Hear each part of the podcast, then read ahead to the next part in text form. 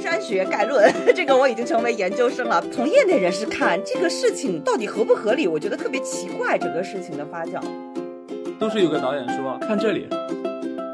我都穿成这样了，我站在哪儿哪儿就应该是山逼。好牛啊！这招好高明！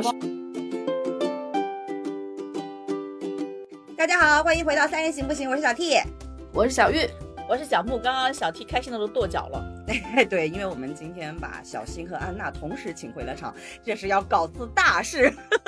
我们现在也有组合叫辛纳组合，对，哦哟，辛纳天团。那我们今天把辛纳天团请到这儿来呢，是想好好放松聊一期，因为春节档过去了嘛，不只是电影，就是在春节期间，其实我们娱乐圈打工人都过得挺惨的。我们今天遇到小新之前，小新就是恨不得是喝八倍浓缩的咖啡，然后说他累到长针眼。今天我们其实就想聊一聊，就是跟春节有关的娱乐圈打工人幕后的一些故事，大家就当轻轻松松的一次茶话会好了。嗯，当然要先给大家拜个晚年了。为什么感觉你这一句话就透露出怨气？没有，是疲惫。其实老听我们三人行节目的人都知道了，辛纳组合今两位天，好像是刚出道，那两位 solo 的时候都知道工作背景都是娱乐圈从业人士。那小新他是春节期间其实有负责一些春晚的工作，一点点，安娜啊就不用说了，跟我们一样写稿写稿写稿， 不停的写稿。其实我很好奇，就是在春节档最热的那个话题啊，昆山学概论， 这个我已经成为研究生了。我今天其实很想聊，就是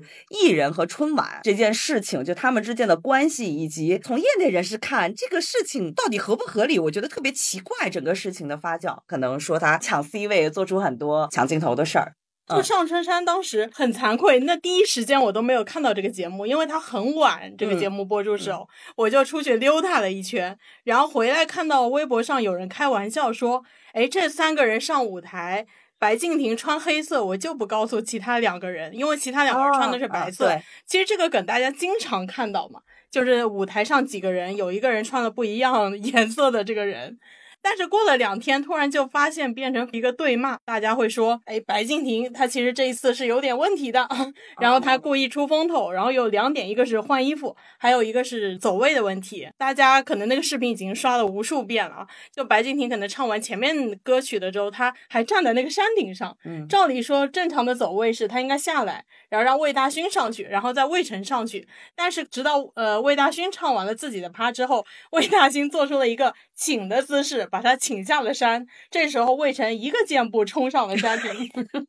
那也就是说，魏大勋是没有能够站到山顶唱歌的。我其实是有一些疑问的。嗯我的疑问是，他们前边有彩排的时候，因为春晚不是有路透吗？嗯好像也没有这样的问题吧？他对说吧路透是出现过好多套衣服，就是白的黑的都出现过。嗯，有一个海报上是穿了三个都是白衣服。嗯，还有一个我也不知道是不是内部人士，反正就是网上有八卦放出来的瓜是说路透的时候有曾经看过这件黑衣服，但是具体是不是在彩排的时候出现过，这个没有办法求证。嗯，第二个问题是，这很莫名其妙，是有人在引导这种舆论舆论的，我也觉得很奇怪，因突然为一下全是。因为不可能就是一时之间春晚那么大的流量，全部都聚焦到一个人的身上，是他得罪谁了吗？可能是春节的时候大家都太闲了，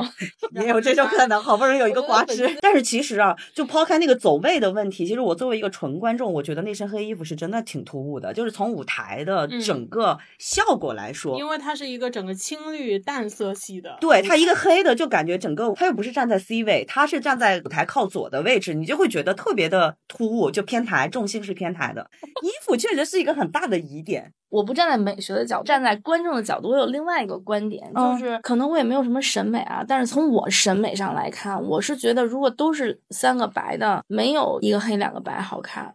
它就太平了。嗯，啊，它其实还是在这种，它是有需要有一个视觉突出点的，但是可能这就会成为了大家讨论的说，对是它比较抢眼。嗯嗯那如果是视觉突出点，他应该站在中间啊，导演应该让他按道理嗯没有视觉中心点偏台的。哦这点我也不同意。这不是画面都讲黄金分割嘛，也不是说视觉中间点就一定要在那个画面的中间的，在侧面哪方面都可以。我比较跟那个小玉有相同的看法，就是说三个白色，就纯从配色上来讲，嗯它的背景是青绿色，三个白色配了，嗯，只能说是顺平，不能说是有一个那种突出的效果。有一点黑色呢，确实是会有更立体了这是个感觉。嗯嗯可是这个黑色你要有一个人穿黑色，同时你又是三个艺人，那这个黑色由谁来穿？我相信春晚导演可能 也会有点头疼。 对对啊，我们就来分析一下嘛，咱不管审美了，就是发生这个事情，这么多人都在骂白敬亭，然后又有各种扒他以前有的没的事情。嗯从他工作流程上对呀、来说你你春晚你有那么多轮的审查、对嗯彩排、排练，你还有那个带观众的各种联排，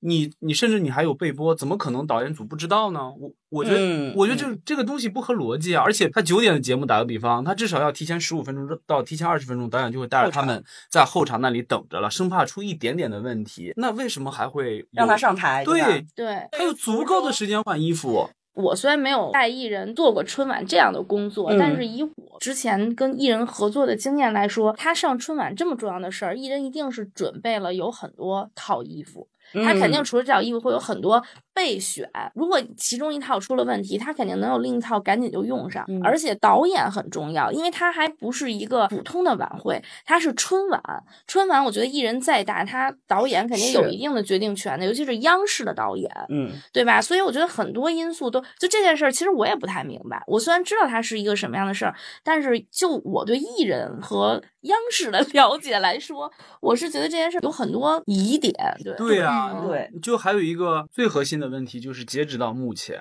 嗯，然后没有当事人方没有没有回应嗯没没有一任何家人人出来对讲话，甚至导演组的人都没有出来讲过嗯话。对你哪怕说你你不正面的去网络回应，你是不是说你有一些，比如说你们的幕后的纪录片，因为每年春晚都会做什么幕后的揭秘啊，嗯有什么发那一种个彩排的纪录片什么之类的，嗯那也也没有这样的东西在他们的什么央视频啊，什么各种的小的那种账号上发呀、都没有啊，嗯就很奇怪，说不通。可是对站在媒体的角度来讲的话，央视并不觉得这是个什么事儿。啊，但是都已经不上会升的到演对出事故这种，我觉是得的是算蛮大的舆论了。对，那但个是在这种情况之下，如果我我没法自己说是是吧媒体的话，我觉得这个时候说任何话都是不合适的。没有，我可以不正面回应啊，就是说他们嗯从几点开始后场，然后怎么样怎么样，你你可以带着那个画面过来，就是整个展示就可以了呀。我不用说他换什么衣服，我这些都不提。他可能当时在那个备播的时候，或者说在那个后场时候，他穿的就是这个黑衣服，然后甚至就跟他在讨论巴拉巴拉巴拉巴拉巴拉，你就正常的展现就可以了呀。 那他可能怕粉丝的这个战火就烧到了主办方的，现在已经烧到了呀。听了这些，我其实挺赞同小新说的，就是从工作流程上来说，嗯确实有很多疑点。但是我作为一个 半个脚在娱乐圈的人，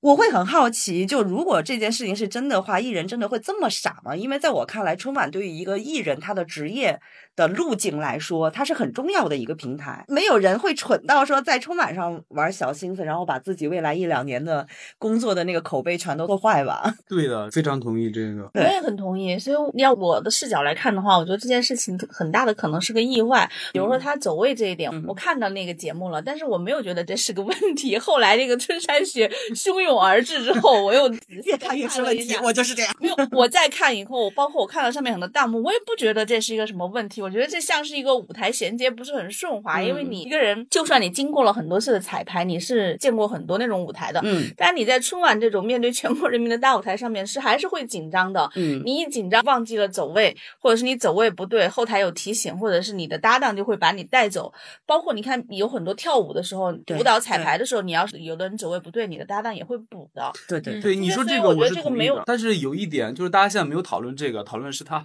那个穿衣服，就大家会嗯对把对对所有东西都归纳到哦，你穿衣服就是为了凸显你自己，所以你才站到山顶上你不下来。但你说的这个，我是完全能够 get 到的。这不就是相违背的吗？我都穿成这样了，我站在哪儿哪儿就应该是山顶，他站在哪儿哪儿就是最显眼的， 所以更印证了他应该就是忘了。因为比如说，要是我小宕机玉了和魏晨和魏大勋站在那儿，我不下了一会儿，我出个名儿还 值当，三个人的这种知名度嗯知名度来讲，他多站在中间一会儿，好像并没有什么对就对他的影响，对吧？而且现在自从以前所谓的抢 C 位事件之后，现在你看大家，尤其发布会什么的，都生怕谁对站在 C 位。尤其一些红毯颁奖礼什么大合照的时候，都往边上对站。会那只是大合照的时候，哦，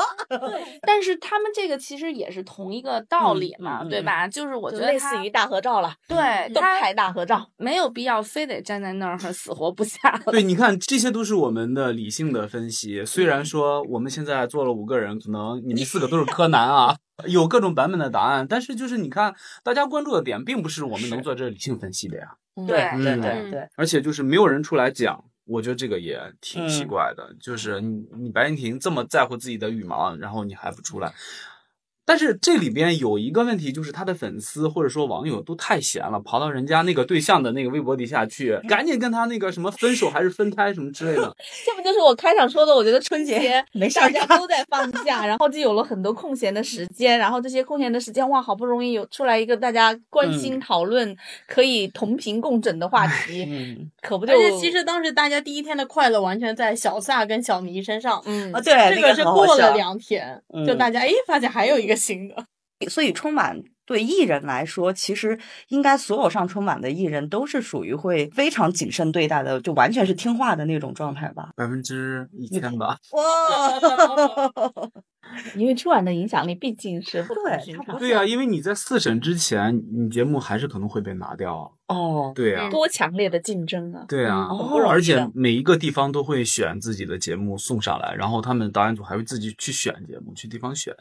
哎，那像春晚之前就会有好多路透，就是这个人去彩排，那个人去彩排，很有可能这个人最后不会出现在春晚上，是吗？如果节目我觉得吧，就是这个人到大家知道他去彩排的这个知名度的情况下，基本上你知道他去彩排，他被拿掉的可能性都不是那么大。哦也是，今年我听说的，他们语言类的节目到四审还被拿掉了几个，哦 嗯，所以就是沈腾跟马丽很有可能是临时被叫来，所以才说那个节目，嗯，嗯，突上然台了，然后他们干嘛了，然后就结束了。结束的很仓 促，他对们，因就是为为了来带货丝袜的。是一年一度喜剧大赛嗯吗，嗯，是现成的好像本子是原本子，哎，喜剧大赛不是那个吗？爸爸给钱的那个嗯吗？上了好多人，对，就对是就感觉今年的语言类节目都被他们 承包了。但是我我觉得，就是观众对这一点还挺欣慰的，就是会突然觉得春晚终于可以接纳很多年轻的喜剧人了，就不是像原来那样，还是一些 嗯老艺术家的生硬的吃梗那种薪状火态。相承嘛，不愧是我们央视，今年的春晚好评率那么高，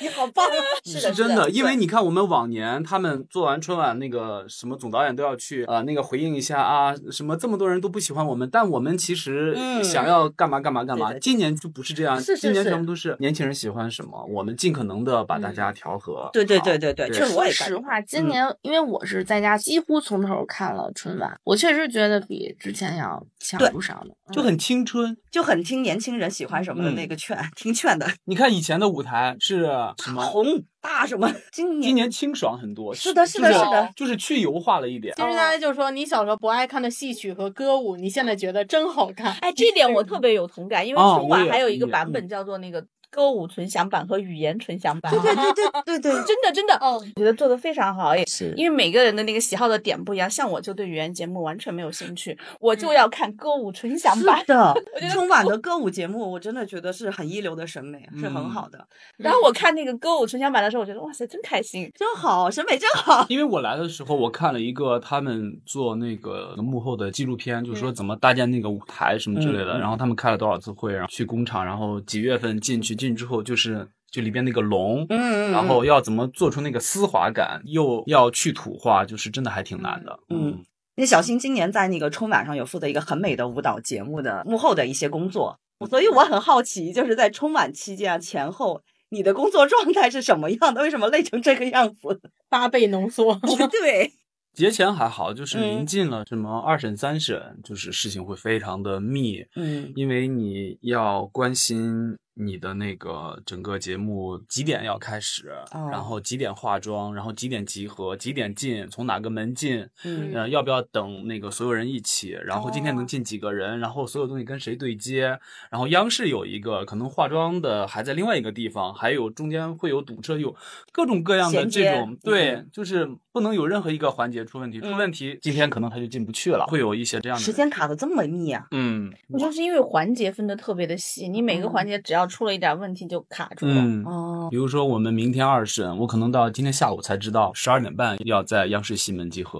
哦那我要跟化妆师改时间，因为可能我上一次是两点进，嗯我可能嗯十一点去化妆，那今天十二点进，那我可能就要提前，就是说要把所有的东西都要重新的再，哦就是每天都有这样的细碎的事情，还有几点结束，它前边什么情况，后边什么情况，因为每次都会有细微的调整。每那一次正都式是演出完之后是不是就好一点？哎，想到大年初一晚上还在对工作的我们， 你觉得好两点了行吗泪？，我知道安娜肯定是在那疯狂写稿，要采访，就要写是稿那四审跟那个最后的被播五审的时候，嗯，会是最忙的时候，因为那个时候，个央视也会给他排给整个节目的嗯参与者啊，这些演员啊什么之类的，幕后人员呀、或者说这些编导啊，还有就是演员本人啊，会安排很多的采访呀，嗯还哦有对嗯直播活动呀，还有对接平台呀，还有他们那些的央节视目新闻央视呀，直什么播央视频呀，什么他们什么综艺呀，还有他们那个春节特别的纪录片的节目呀，它会有很多很多很多很多就会堆过来，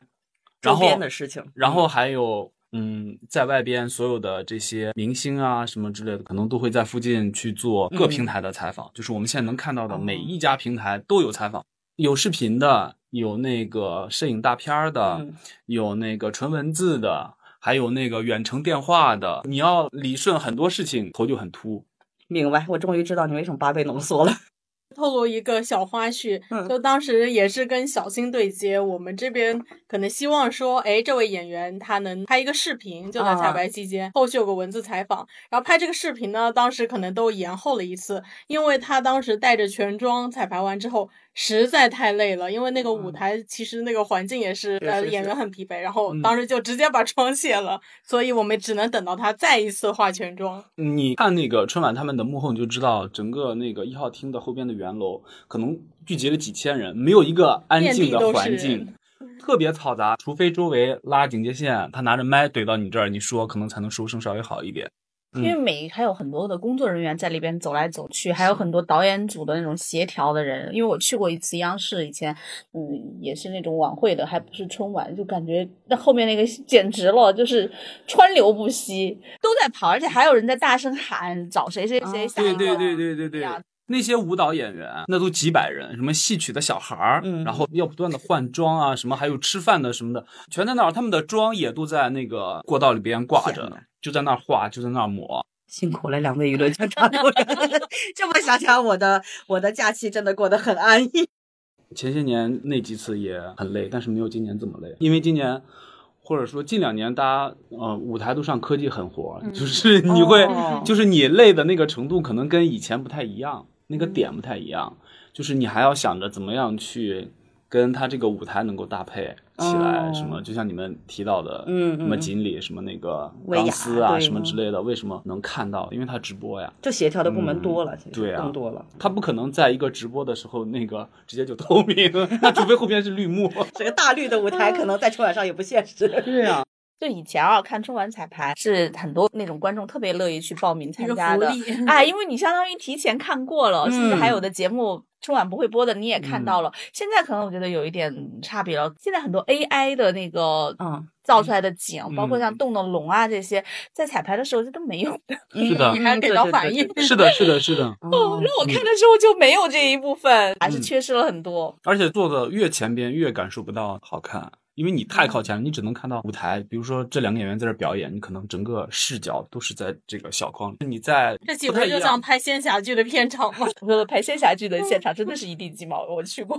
所以最近网上热巴的那个动图就是脚下那个踢了一对打滑那个，那个就是真实的舞台啊，就是很脏 啊。所以被对呀大家盛赞的西安灯会上，其实现场大家哪里能看到什么李李白？白，对，但因为后期做上去的嘛，是但那个都是有个导演说看这里， 李白这来里，对，李白在这里，等一下他会在那 里来热血起来，举个杆儿，然后大家的情绪再嗨一点。呃对就就我当时想到的时候，你知道吗？我看到前面都很好，到后面开始集体背诗的时候，我都感觉我说被满家江红，满江红的营销。当我正想到这一点的时候，突然之间那个旁白，他不是找了贾平凹呀、张艺谋嘛，嗯突然出现了张艺谋的旁白，我就说除了春晚，还真的是今年还有一个话题，我特别想抓着 新大组合能好好聊一聊的。就据说啊，今年是春节档电影撤档最多的一届。好像是八部春节档电影撤档的四届，我就特别想知道业内人士怎么看这个春节档电影撤档这回事儿。其实不止吧，还有一些没有宣布定档，其实已经决定了要在春节档上的提前撤档了。啊，真的啊还可以这样，就是没有嗯官宣过要在春节哦哦哦档上，他可能本身观望了预一下计可能想要做这个准备动作来来着。着，然后看哦了一下春节档片子太多了，算了。这么卷吗？这个档位？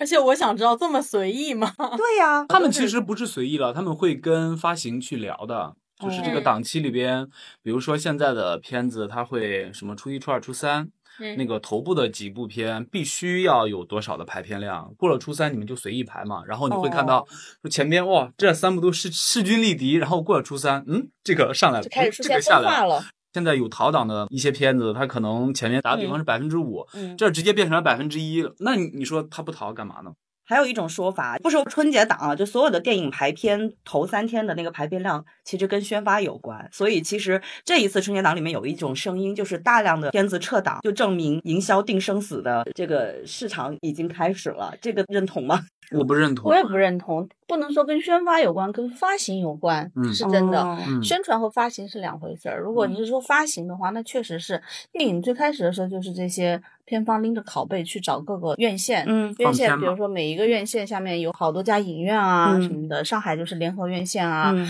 这种的，去跟他们谈，谈了看了片子，提前看了以后说我能够给你多少那个，就双方谈一下嘛，到时候嗯你上映什么档期上，我们给到你什么样的支持，对不对？你是不是给我们独家一些东西？有个信息你肯定没有关注到，在春节前，那个红毯先生在微博上发了一篇劝帖，大概的意思就是说，你们其他的片方，你们要去跟发行去搞这种排他。嗯我们不参与，但是希望大家能公平的竞争。说白了是什么意思呢？就是你们现在老是说你要给我排多少，如果排不到，我春节就不在你电影院里边放片，我的那个拷贝不给到你这个院线，对，所以呢，第一个就是你说姿态的好高，跟发行有关。现在呢，其实嗯，像春节档这种大档，发行很重要，但是已经不是绝对的重要了。核心都是跟片子的质量，因为其实我听说今年春节档片子没有给任何的媒体看过片，以前发行都是院线的大佬带着下边的人嗯看，今年好像都不是。开盲盒嘛，这不就是你只能从咖位前前期的热度，还有你最后怎么谈利益的分配来嗯，谈，到时候怎么给你排片。嗯然后据说啊，据说咱不知道真假啊，就是嗯今年临近腊月二十八、二十九，然后基本上才给这些院线放片去看，前面可能看的都是。这个院线，比如说你对贾玲有兴趣，嗯你来申请，嗯你要看这个片。嗯还有一些就是片方觉得说，像董宇辉，然后嗯他嗯可能提前两周，他就在直播里面说啊，我看了贾玲那个片子，我真的很震撼，什么什么之类的。这种就是片方想要跟人家合作，就是提前去找人家去看，但是这种都是凤毛麟角，极少数。而且嗯今天我看那个鲁豫是一月二十二号就在贾玲公司，贾玲陪着看了片子。哦，嗯，，你听听这些人都是什么咖位级别的人，对明，白了， 就是像以前的什么院线里边的放映的人员，或者说经理啊、嗯影城的这些人，很早就能看到，因为他要大概知道一下各片子的质量，他要怎么排。但嗯是今年都是从上往下渗透，都不是说从上往上，哦，就是一个这种逻片辑。方更有话语权了呗。哎，那我很好奇啊，像这次撤档的片子里面，其实有好些春节档几乎这几天全都上映过了。你撤档，你再换一个档期上，还有人看吗？我不懂这个撤档的行为有什么意义。我也就想到去年乒乓就是 血淋淋的例呃，子，对对对，就是赔的少一点吧。我觉得就有点像股票割肉，是吧？逃跑。更多的不是止损，而是有更大的期望，就是说我在这会儿这样子做下去，我觉得这个已经就票房废不了会很好了，嗯会很糟嗯糕。那么我在这儿停止了剩下的投入，但这个也不算是特别大了，更多的是期望我在换一个档期上的时候能够获得更多的票房上的收益。但我觉得这个就是一个美好的说法。嗯但凡就是撤档了，因为他撤档大部分百分之九十都是为了止损。很简单，我来上，我肯定是有一个票房到了多少，怎么去分成嘛，对对吧？跟发行对。对啊，然后你在这个阶段里边，你是不是要不断的要投入？你是不是要还要做更多的拷贝？你你还要投入更多的人力物力去嗯现在做电地子拷贝推，还好，或者说你还要去做投地入推一是啊些要什不要么做宣传呀、你你像现在各家合作的可能都会有资源包啊什么之类的，这就从营销端来说了。那发行也是一样的呀，就是票务的合作，这些它就省多少钱，这就是止损啊。哦哦，那他我后面明白上的时候不是还得再来一轮吗？，对呀、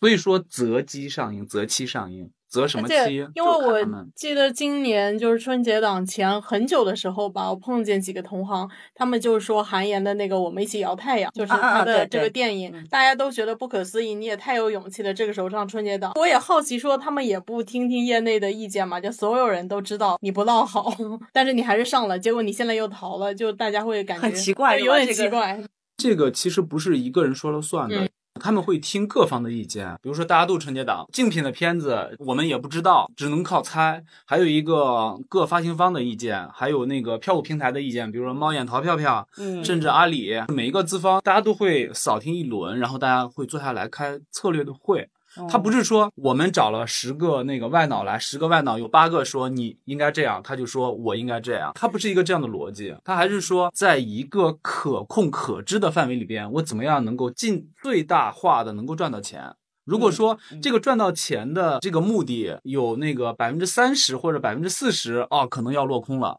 那可能就要调整策略，基本上都是这样。我觉得不能以结果来推导原因，不能说他现在撤档了，他上了一下之后票房不是很好，排片不佳，然后撤档了就来推导说他之前做的那个决定就一定是是错错误的的、嗯因为他当时做决定的时候肯定是综合了很多考量。是的那春节档确实是全年票房相对大比较爆发火的一个火热的一个期档。如果做一个预测的话，说春节档上的大片儿能够带火整个市场，会让一些小片儿跟大片儿的那个类型上有差异的小片儿也受益，这个逻辑也是成立的。哦那明白么我是一个嗯跟它差异性这么大的小片儿，我在这会儿上，我觉得这个也不算是一个很嗯大的失误，只是说呢，每一年都嗯对啊状况不一 样。以前我们发行的那个，我们就老说嘛，我们就是要把大盘给带热，就是要大河流水小河满，大河没水小河干。我喜欢这个国职呀，这国际好大， 对呀、现在是大河流水小河 干，真的哎，全部到大河里去了。对，就现在变成虹吸效应了呀，就全部都往那儿扎了。就以前是大盘一热，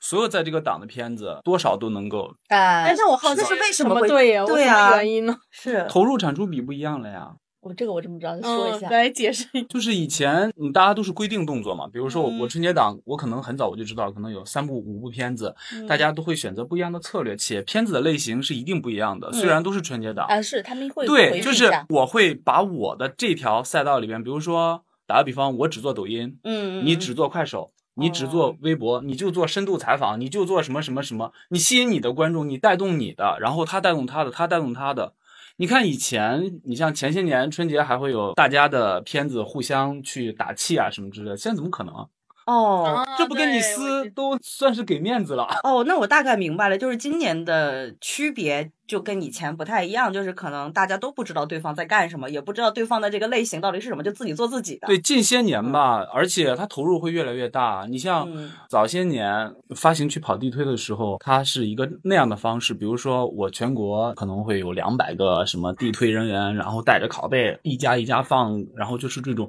口头 PR，然后看片，天然哪后呃这那。现在就不一样了呀，现在就是我只靠快手，你们片子适合下沉、三线、嗯四线，我只看快手。好，快手那个资源包你就采买吧，就是精准投放。这一百万的人，我给你投放那个八十万、九十万，哦，等于现在是覆盖精准营销了，相当于对是。，只要你在这个区域里，我觉得小新说的是属于从营销的角度的，实嗯际上嗯现在的那个片子，但是观众都是不可控的呀，就是你喜欢什么样的片子，你今今年春节档报的是哪一个？就其实作为观众来说，他不懂这个后面的谁在吸引我，他都是不可控我的。觉得现在随春机节的档的观影热情不如之前了。这个我嗯感受到了，虽然反正票我价的是单价 提高了，但是观影热情不如疫情以前，因为疫嗯情以前春节档我去电影院买票，那真叫一个。全满，基本上很满。然后我嗯，然后我我本来可能想看某个大片儿，然后我发现那个场次排的很多，但是我已经买不着了。但是我都已经到这儿了，嗯我都已经到了上商场了，还是拖家带口的去的，那我《熊出没》也看接见受，熊《出喜羊羊》也 可以。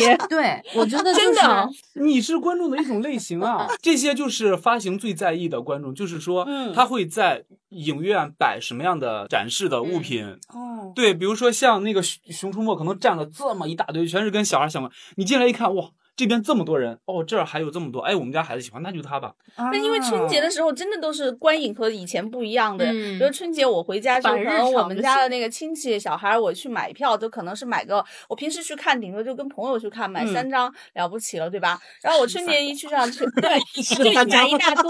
其中还有一帮小朋友，那我去买，我想看这个，想看那个，可能开始想的很好，大人去看什么，然后带小孩的去看什么，到那儿一看，好，大片儿全卖光，然后全是小孩的，哦那怎么办呢？那总不可能说。就只让这几个人去看吧，嗯那就是嗯都去，这就是大河满了，小河也会满的那种。对对对嗯对对而且对对，我已经看不到我想看的了，那我已经付出了成本，我已经打了车或者是地铁，我已经到达这个商场了，那我也要去看。现在离吃饭还远呢，离我定的吃饭时间是吧？那 那我就现有什么看什么看呗。明现白在如了果说你去的人少了，票价单价高，虽然说票房看上去整体好，但是我觉得如果大家没有当初那样子的那种是热情，不是说把它当成一个春节期间家族消费 娱乐习惯的话，那我就肯定是在那儿能挑什么嗯所以看。这个是不是也是跟购票方式有一定的关系？因为现在我们都是提前在 app 上对对买对对嗯对就是它满了我就换一个影院不。不，他是这样的，这样的观众其实很多的。嗯比如说，我今天上午我带了几个小朋友在那个商场的儿童区里面在玩儿，我玩儿累了，然后说，哎，正好现在有什么电影儿，嗯然后打开手机一查，哦有，然后一看，哎呀，这孩子多，我先去那儿看看去。很多家长都是这样带孩子去，然后一嗯堆，然后会看到那个阵地营销的时候会有一些游乐活动啊，嗯什么亲子互动啊，尤其是带小朋友的家长，感觉是不一样的。你们说的不就是我吗？你就是这一类观众，发行是最在意这样能带孩嗯最子，喜欢你们这嗯样对的剧，观就是众我是觉得，可能现在大家选择的娱乐活动更多元化了，尤其今年就很多人都出游嗯了啊对嗯对嗯对，今年春节档的时候已经算是人比较多了，但是我依然能在某些场次看到我小区群里或者是周边的这种说，哎呀要包场了，就是啊没有那么多的人。像之前就是春节档特别火爆的时候，我是觉得大家更多的是我们为的是去看电影，嗯你说不是为了去看某部电影，我就是要看电逛影。超市一样嘛。对，这就是一个春节的民俗。但是这两年好像就是目标性会明确一点，是，嗯大家会选择一下，因为我们小区里呢都有自己的群，大嗯家经常关系好的就会在群里讨论。那这里边我觉得算是一个普遍现象吧，嗯大家都会说我要看这个、嗯或者那个，我听说不好看，我要看这个，就是大家会有一些这样挑的片选子择。了，嗯对、小玉说的就这种的是，今现在是我要看某部片子，是的对，我懂了，非常清晰。 对呀、而且刚才说到《熊出没》。我就发现今年《熊出没》有一个特别可笑的现象，很多五六岁小朋友的家长都会反馈说，《熊出没》看的家长在里感动的嗷嗷哭，小朋友吓得要逃出去，就好像那个片子比正常的《熊出没》的就是特别可怕。 这个事情我想起来了，之嗯前啊，就是采访的时候，当时是看《喜羊羊》。对《喜羊羊》最大的一个吐槽就是说，在那个《喜羊羊》那个放映的场次里边，小朋友都非常开心，看得很高兴，大人就在那儿打呼噜，就就 那种睡着了。就对成年人来讲，这个故事特别的简单，然后没有什么可看的，但是嗯小孩很高兴。就当时是讨论的这个动画电影的低龄化，嗯，现在完全不一样了。现 在《熊出没》这种以为是低龄化的电影，净化心 理。小朋友，妈妈，我害怕，然后把我等会儿等会儿等会儿摁那儿看。现那在说已经明就是现在制作和那个编剧的水平都很高啊。嗯，嗯，所以我下一步就是老少咸宜，达到这个境界。而且刚才说到这个精准定位，我我身边也是今年出现过好几个情况，就是一家三口去看电影，嗯进的是三场，就是哦分开看这个对，这个人要看《飞驰人生》，那个那个孩子要看《熊出没》，然后妈妈要看那个热辣二十滚条，烫嗯 哦二十嗯条对对对。一家人要说三家话，就是因为观众的消费习惯更精准了，然后其实他们最后决策撤不撤档的这个策略，其实也是更有一个精准的根据了。我觉得，我说一个特别讽刺的事，我有个朋友，他是一个男生，他为什么看《热辣滚烫》？因为在高潮时刻会放《送你一朵小红花》这首歌，他特别爱这首歌，这是他手机铃声。哦然后我就说，你这么爱这个电影，你不去看韩延的《我们一起摇太阳》， 就是很讽刺。他为了这首歌去看贾玲的电影，他说我大过年的不想看《绝症三部曲》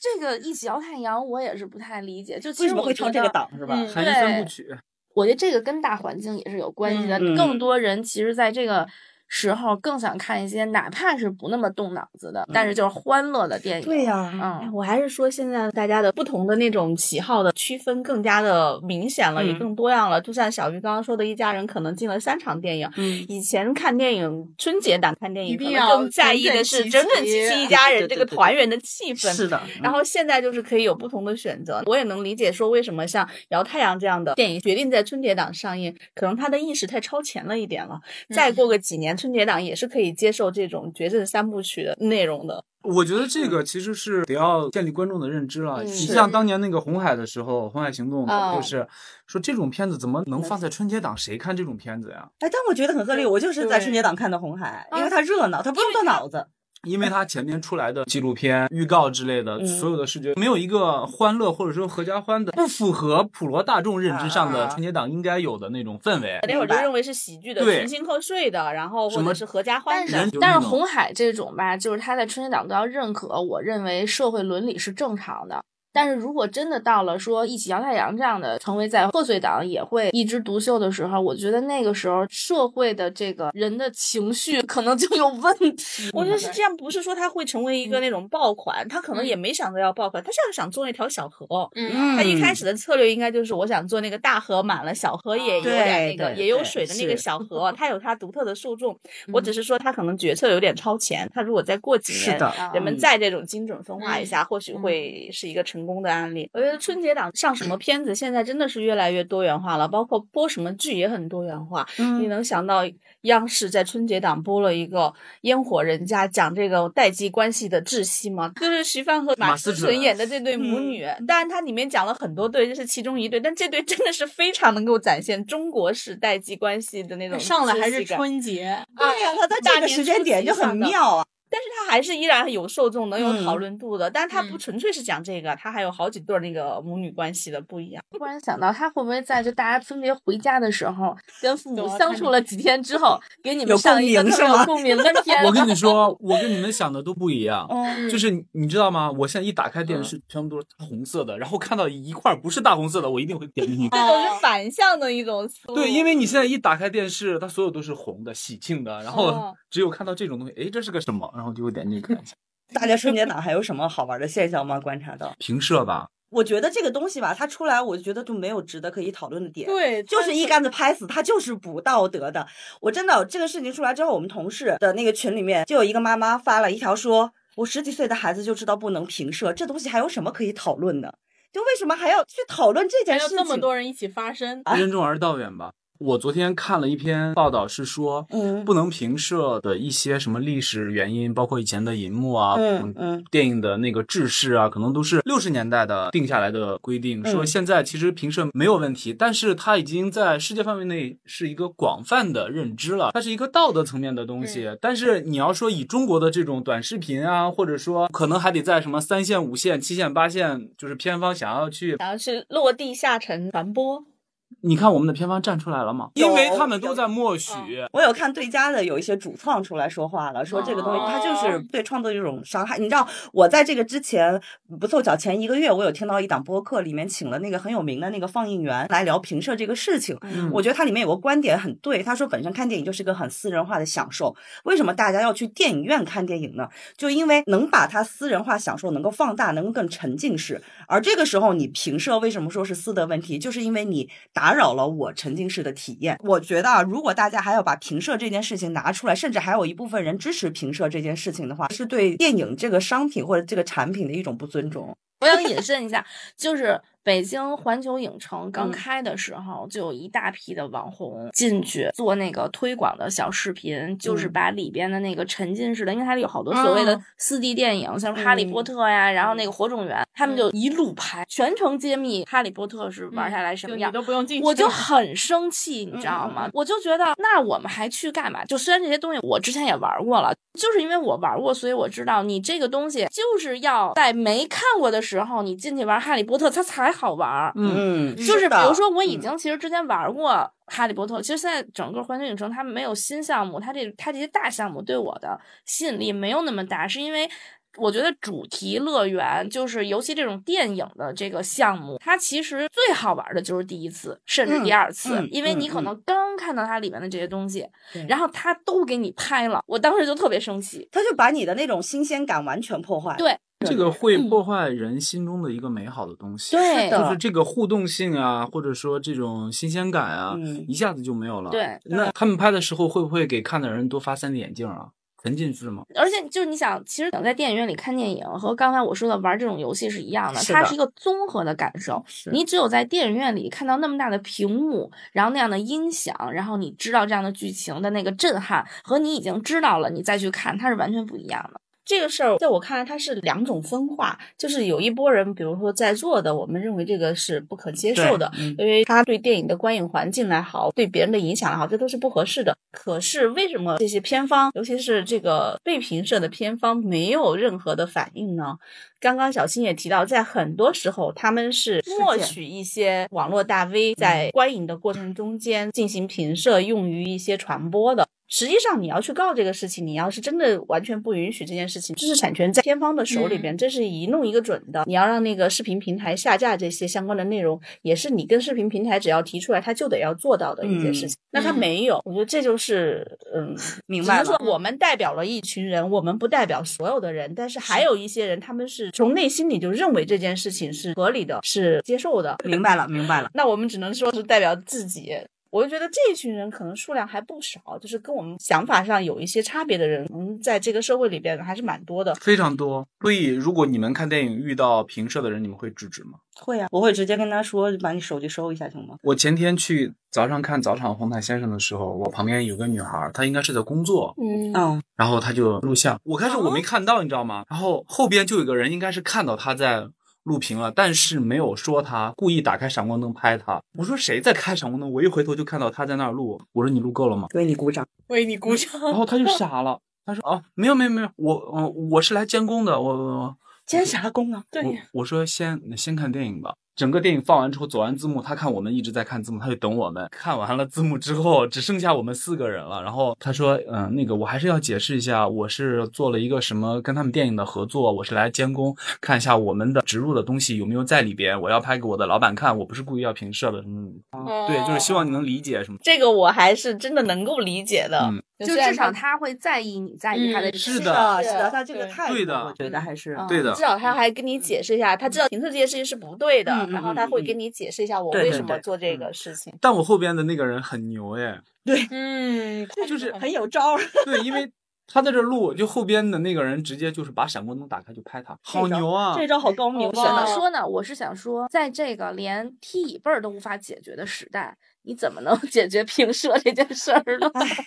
这个也是我心里的痛。我们下次可以聊一下，就是关于电影院、电影营销啊，关于电影院礼仪啊这些电影院里面发生的趣事儿，到时候再约大家聊一期，实在是太多细节了。实际上，这个你可以看到，中国很大，然后人人的那种参差也很大。其实嗯之前我们像采访电影导演，像管虎啊、陆川这些，他就觉得电影院是一个非常神圣的仪式，是是哪怕这个电影还没有上电影院，他的电影可能只拍到了一个没有完成的程度，嗯在一个小的一个场合里边，嗯，呃，看片儿拉片儿就要看哪些地方光调的不对。嗯比如说像管虎啊，他如果在看他的那个电影未完成品的时候，嗯有他们的团队的人看，这个时候谁的手机要是响了，是会被他骂出去的。谁在这儿开手机，或者是谁在发出一些什么声音，这还不是个完成品。那你可以想象一下，他们如果是面对自己的那个作品， 不小心进了一个场次，看见有几个人就在那儿评射，我觉得什是么这感样，我们尊重就是那些在比如说接受的那个文化教育没有那么高程度的地区的人，他平视我尊重他，但是我不赞同他。但是你作为影视从业者，你作为这个行业的这种，你要引领别人的审美，引领别人，要告诉别人应该怎么做是对的的这群人，你就应该那个身先士卒，你不能说你自己发了个评社，你还跳出来对，哦对哎在那儿一翻、两翻、啊三翻、四翻是的的去做不好的示范，我觉得这个才是问题的最关键的地方。 我很认同开头说的这个事情，就讨都不想讨论对了。今天我们这个限定团给我们带来了很多干货，也已他经们马上就要解散了哟。对对对对对，本期节目就快要结束了，他们要解散了。先夫妻解 散就说到开极始。巅峰，上春山又下春山。姐还有 call back，然后不知道今年这一期有好多有趣的关于春节档的一些娱乐圈的事儿，有没有一些很解渴的小故事？反正我听的是挺解渴的。呃，希望什么时候这个限定团呢又能在某一周复活，我们再找个主题把两位请过来。非常谢谢，就两位特别疲倦的打工人，今天能跟我们来分享这么多好玩的事情。那下次你们就叫安心组合。那我们叫狂飙组合，彪吧，那就是我们俩打架。那我们这期就先这样，谢谢纳新组合，我们希望下一次安心组合回归。 我们最主要是要吐故纳新嘛。哦，对哦，还有这种解释。这是格局。好的，拜拜。拜拜。